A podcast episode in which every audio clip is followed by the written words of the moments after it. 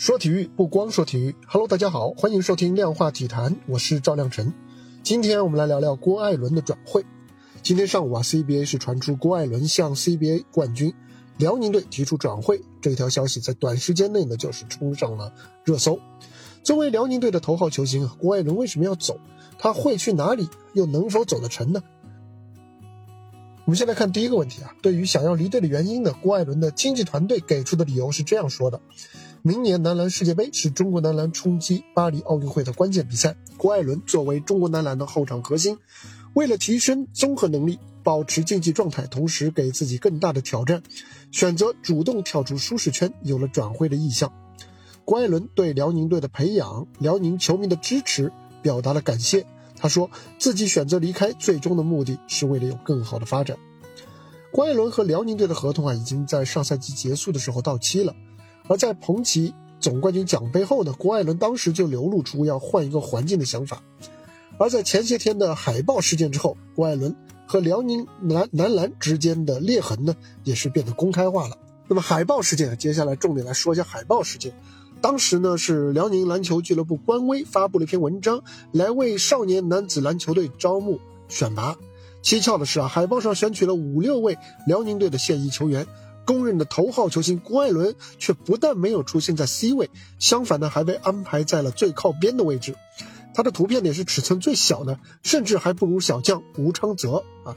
虽然啊只是一张照片的使用欠妥，但是呢这当中折射出的呢却是辽宁队对当家的球星呢缺乏尊重。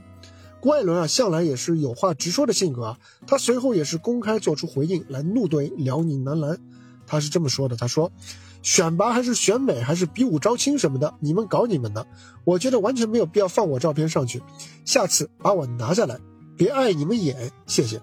你看，都已经你们我们了，显得非常的身份了啊。但是呢，冰冻三尺非一日之寒，这张海报啊，应该只是导火索。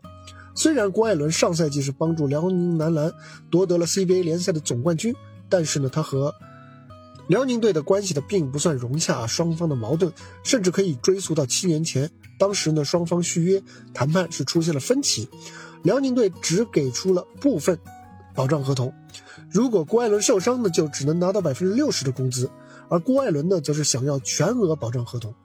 最终呢，在篮协的干预下，郭艾伦当时是选择了妥协。然而时过境迁啊，如今的郭艾伦选择不再委屈自己了。而辽宁男篮的总经理李洪庆也已经离队，所以呢，辽宁男篮的未来的走向呢，也因此有了更多的不确定性。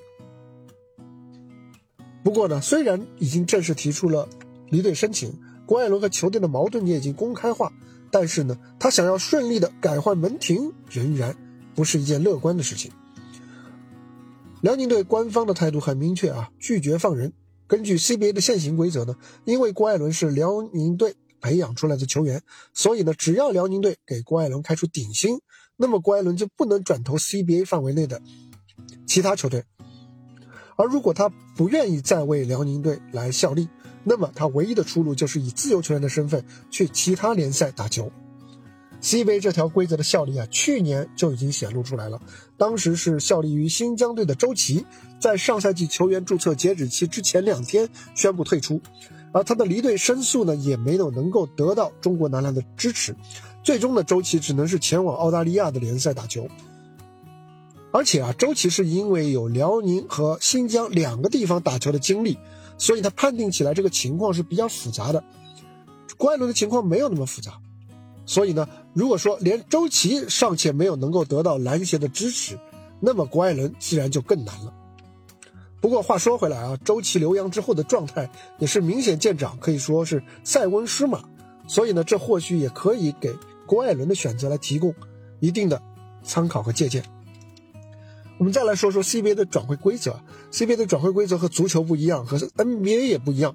如果球员想走，他们的自主意愿是很难得到实现的。为什么呢？因为中国职业篮球的球员，他们绝大多数呢都是出自青训体系，而不是出自高校体系。